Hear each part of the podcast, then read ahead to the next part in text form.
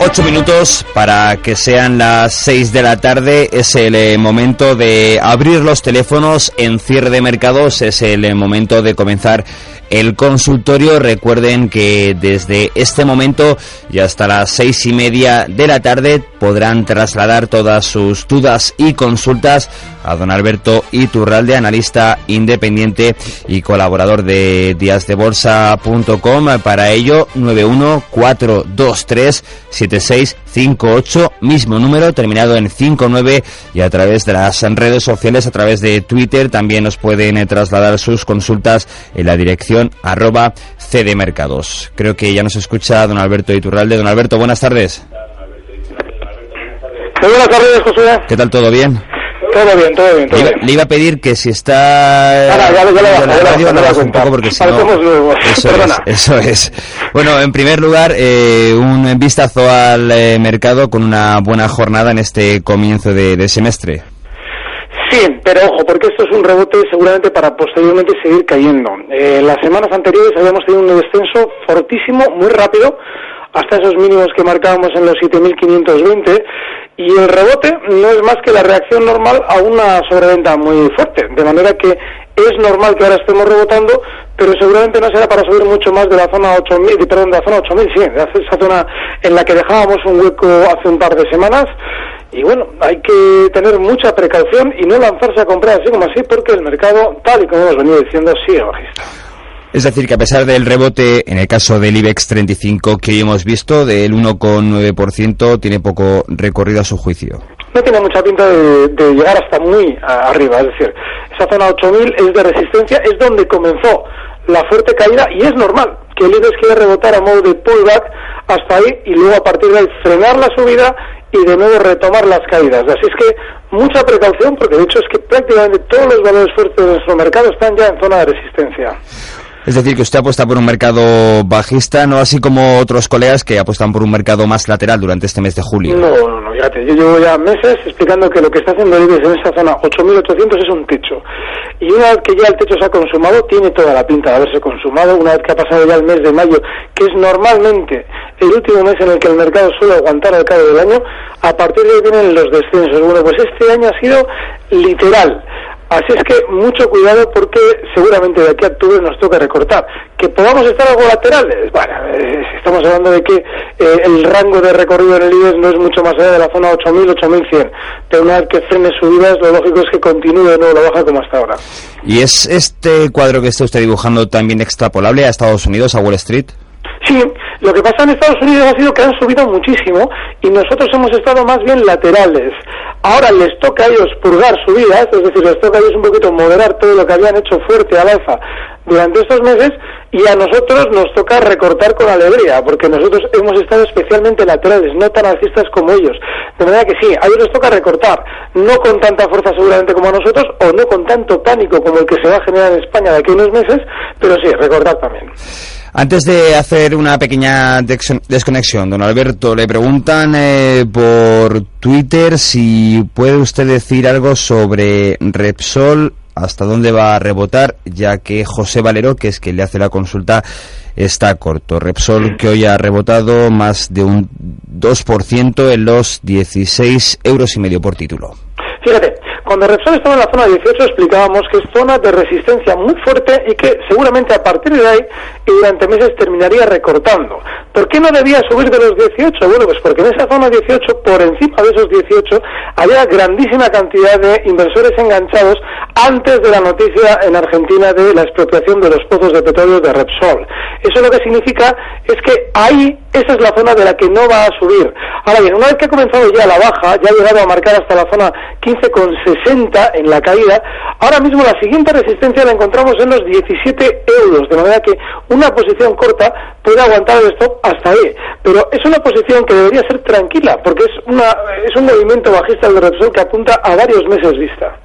Don Alberto, como le digo, hacemos una pequeñísima desconexión, actualizamos información y a la vuelta, cuando sean las 6 y 5, estamos otra vez con usted. Muy bien, hasta ahora.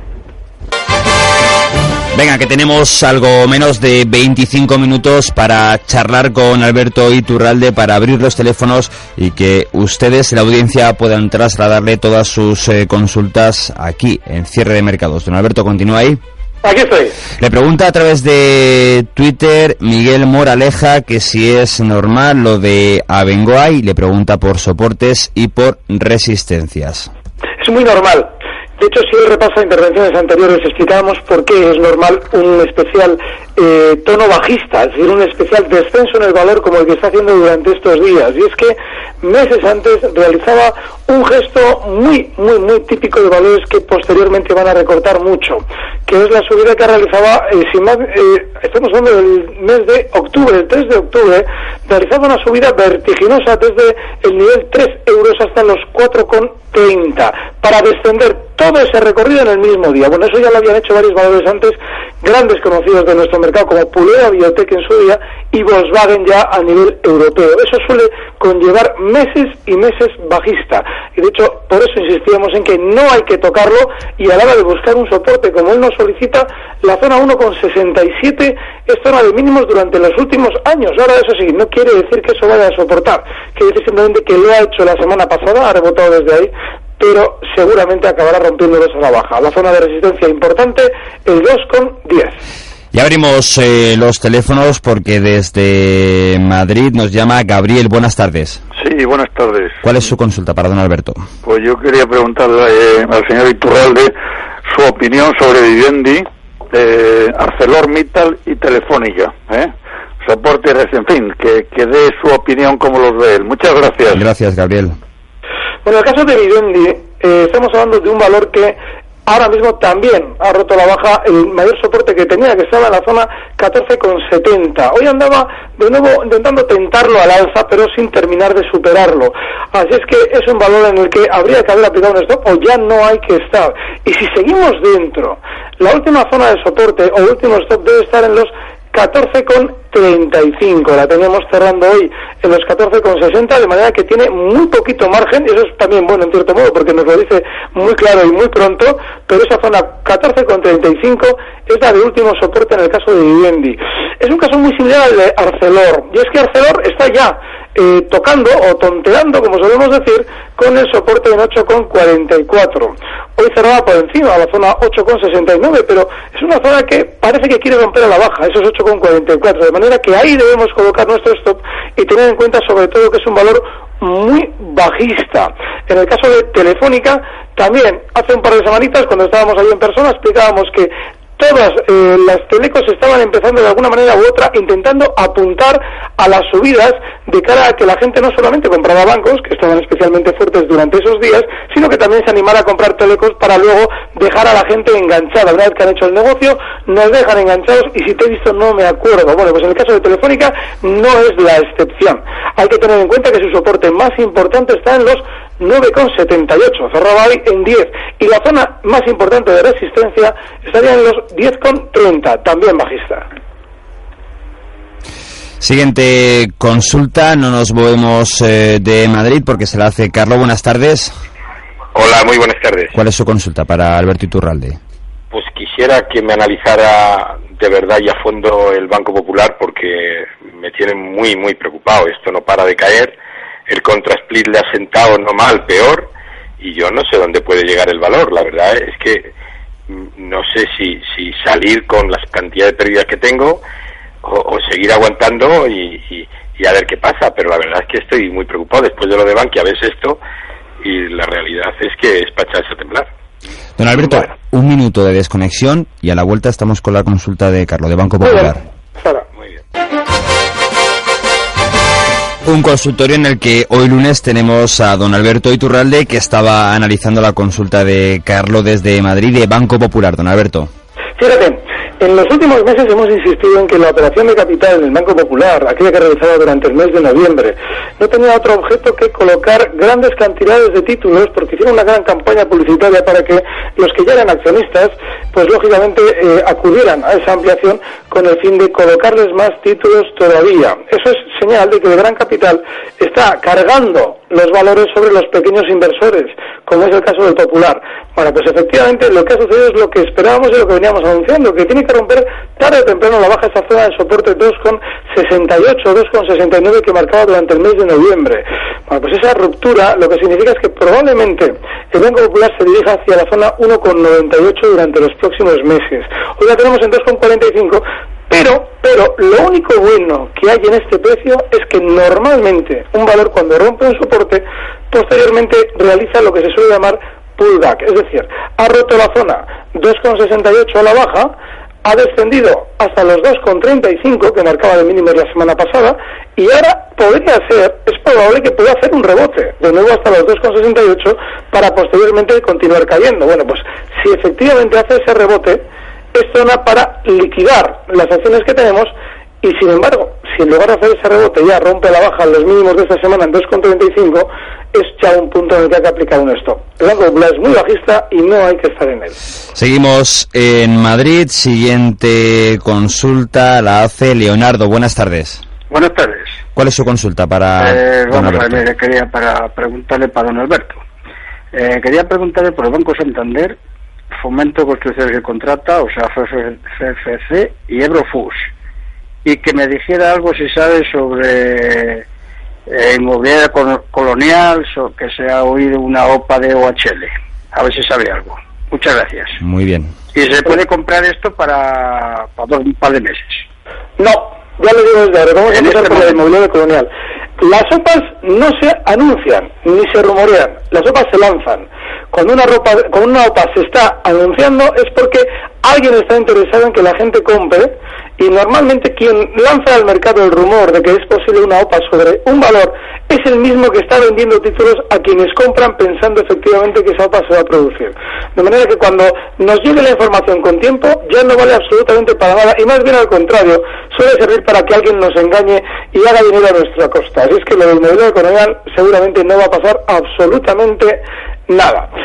Banco Santander. Bueno, Banco Santander ya ha llegado a esa zona que hemos marcado durante estos meses como de objetivo bajista. En esa zona 4,90 ha llegado a marcar hasta los 4,80 y ha rebotado. Bueno, pues ahora lo normal, en consonancia con lo que comentábamos del IBEX, es decir, que seguramente todavía pueda tener un poquito más de rebote, pero a partir de ahí continuar cayendo, es normal que el Banco Popular se pueda dirigir hasta la zona 5,20, donde tiene su primera resistencia. Yo si tuviera, eh, perdón, el Popular, el Banco Santander, si, si yo tuviera Banco Santander ahora mismo en cartera, lo que haría sería liquidarlas en esa zona 5,20, porque es resistencia clarísima. El caso de Fomento, Fomento está rebotando mucho más, porque también ha caído muchísimo más en los últimos años, ya no meses, años. Bueno, pues eso puede significar un rebote de fomento hasta probablemente la zona pues eh, hablando de los 7,40, está con 7,30, de manera que está cerquita ya de ir terminando ese movimiento de rebote que ha realizado durante el día de hoy. Ojo porque es un valor súper bajista.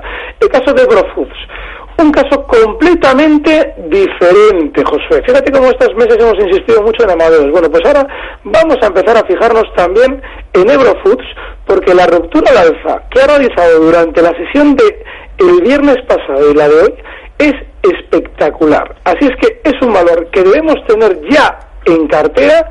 Si lo compramos, el stop tiene que estar en los 15,60. Hoy serán 16,27.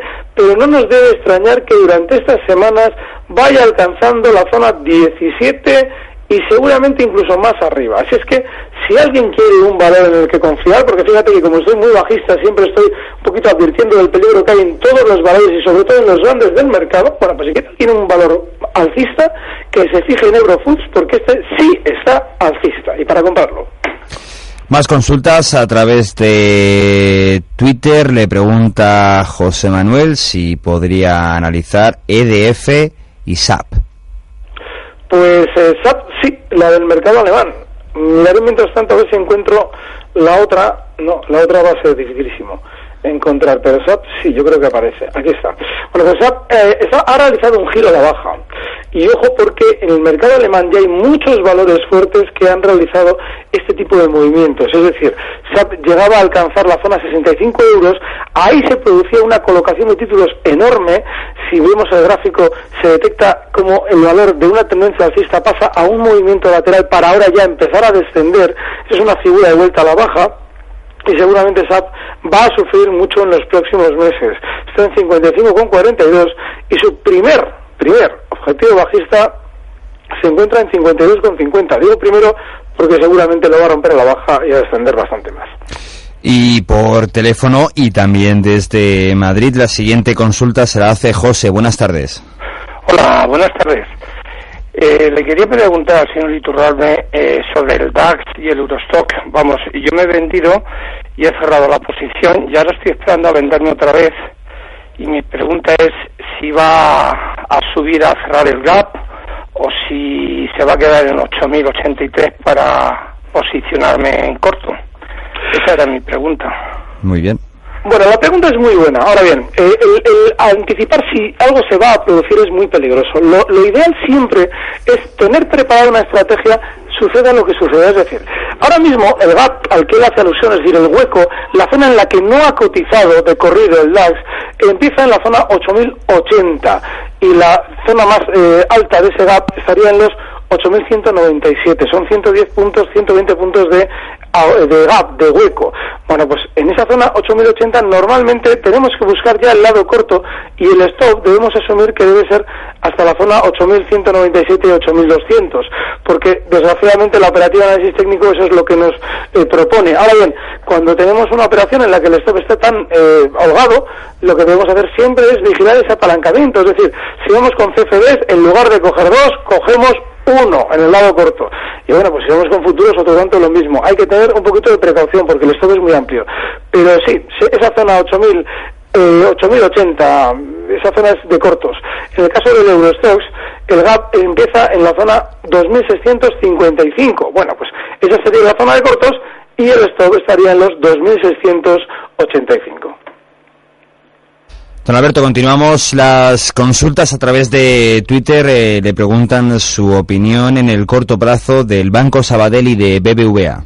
Muy bien. Banco Sabadell. Muy bien. Eh, eh, ahora mismo está haciendo un rebote. Hoy ha tenido una subida especialmente fuerte.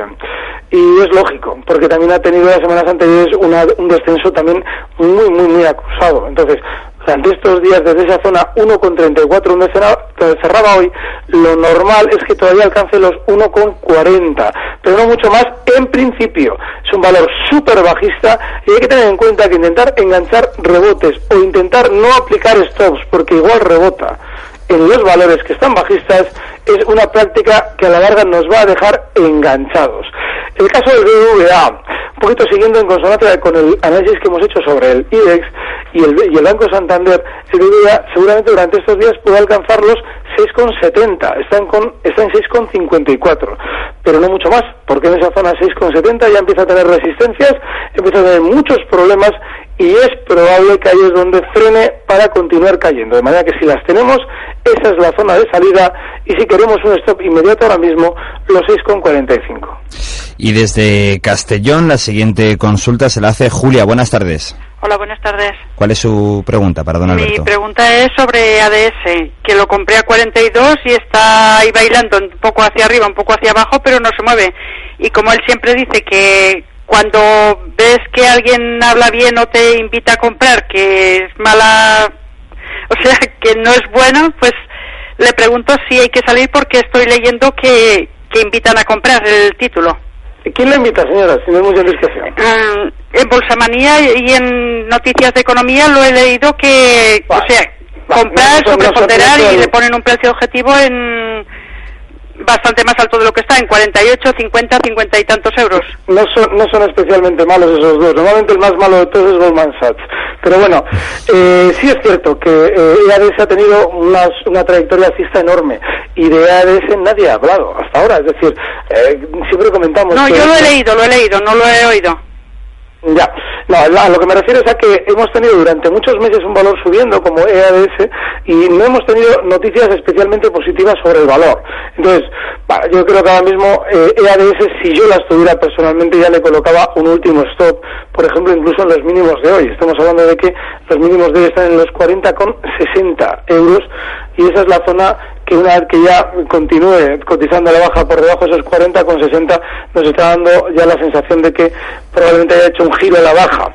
Así es que, bueno, en principio, si las tiene en beneficio, dice que estás comprando en 42, con lo cual está justo ahí, está aquí Licolo, cerca de donde las ha comprado, pero yo sí que colocaría ese stop en 40,60. Don Alberto, y a través de Twitter, Víctor le manda saludos desde Chile y le pregunta por Río Tinto.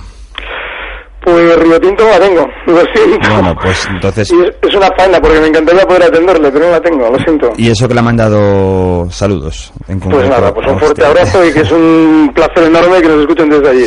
Y la siguiente consulta también desde Twitter se la hace Sandra que le pregunta por Inditex y por ACS. Bueno, Inditex, ojo con este valor porque llevamos advirtiendo ya semanas.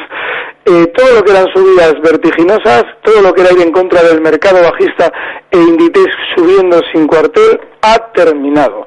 Durante los últimos meses ha realizado un movimiento lateral que es síntoma de esos techos a los que tanta referencia hacemos. Bueno, pues este es otro de los que también ha hecho uno de esos techos. Bueno, pues ahora mismo en el caso de Inditex, la zona de resistencia muy importante está en 98,80.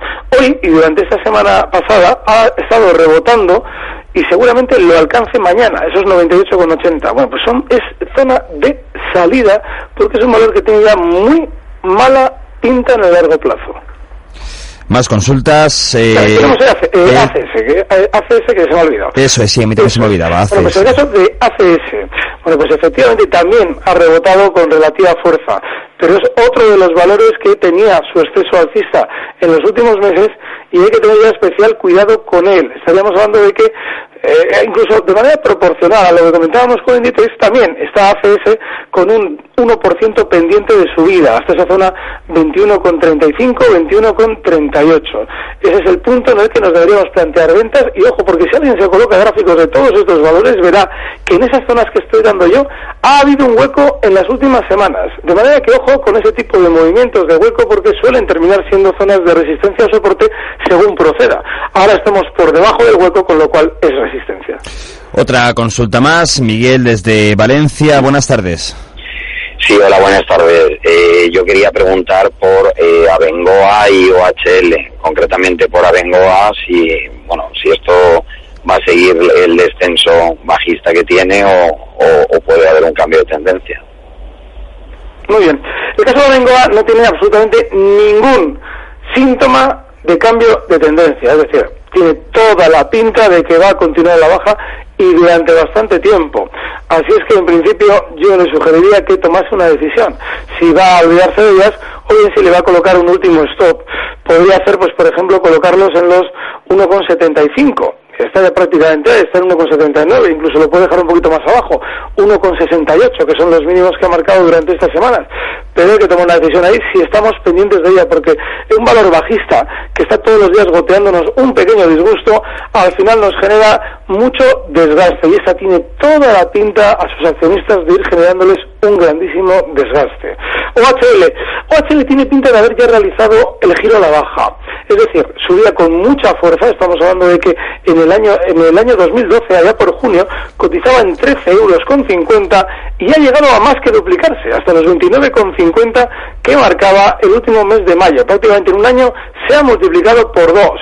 Así es que ojo ya porque el giro que ha realizado en el mes de mayo tiene bastante pinta bajista y seguramente nos merezca la pena colocarle ya un límite último a nuestra inversión en OHL. El stock debería estar en 26 euros, está ahora mismo en 27 y durante estos días lo normal es que llegue a cotizar hasta la zona 27,50. Yo si las tuviera las liquidaba en 27,50 y de mantenerlas en cartera el 26 sería el último stop. Don Alberto, y una última consulta. Tenemos algo más de un minuto para la misma. Pedro le pregunta por el Dow Jones y por la relación euro-dólar. Muy bien, el Dow Jones es uno de esos índices de los que hemos comentado que ha funcionado especialmente fuerte y que seguramente ahora le toque pues eh, realizar un recorte normal dentro de la tendencia alcista que trae. Así es que mucho ojo porque no es momento para entrar compradores en el Dow Jones. Lo normal es que durante estas semanas todavía descienda más.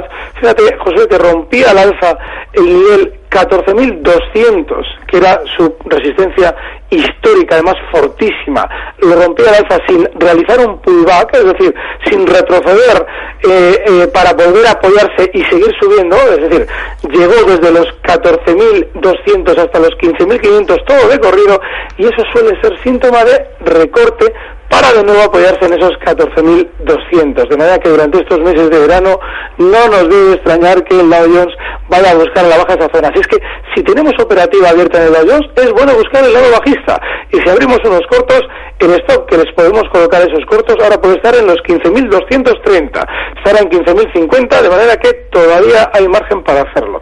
El caso del euro dólar, más veces es un precio aburridísimo porque lleva lateral años. Ahora mismo, quien especule en el corto plazo en el euro dólar tiene una oportunidad de largos, porque ha llegado a apoyarse en 1.30, que es la zona de apoyo normal, de soporte importantísimo en los últimos años, y esa es la zona en la que podemos buscar una operativa de lado alcista, es decir, unos largos con objetivo en 1.31 70, pero no mucho más. Es un precio muy, muy lateral y ahora mismo detectar aquí una tendencia es inventarse algo. Y aquí no hay que inventarse nada, es lo que tenemos en el gráfico. Efectivamente, don Alberto Iturralde, analista independiente, gracias por estar con nosotros en Cierre de Mercados. Un fuerte abrazo.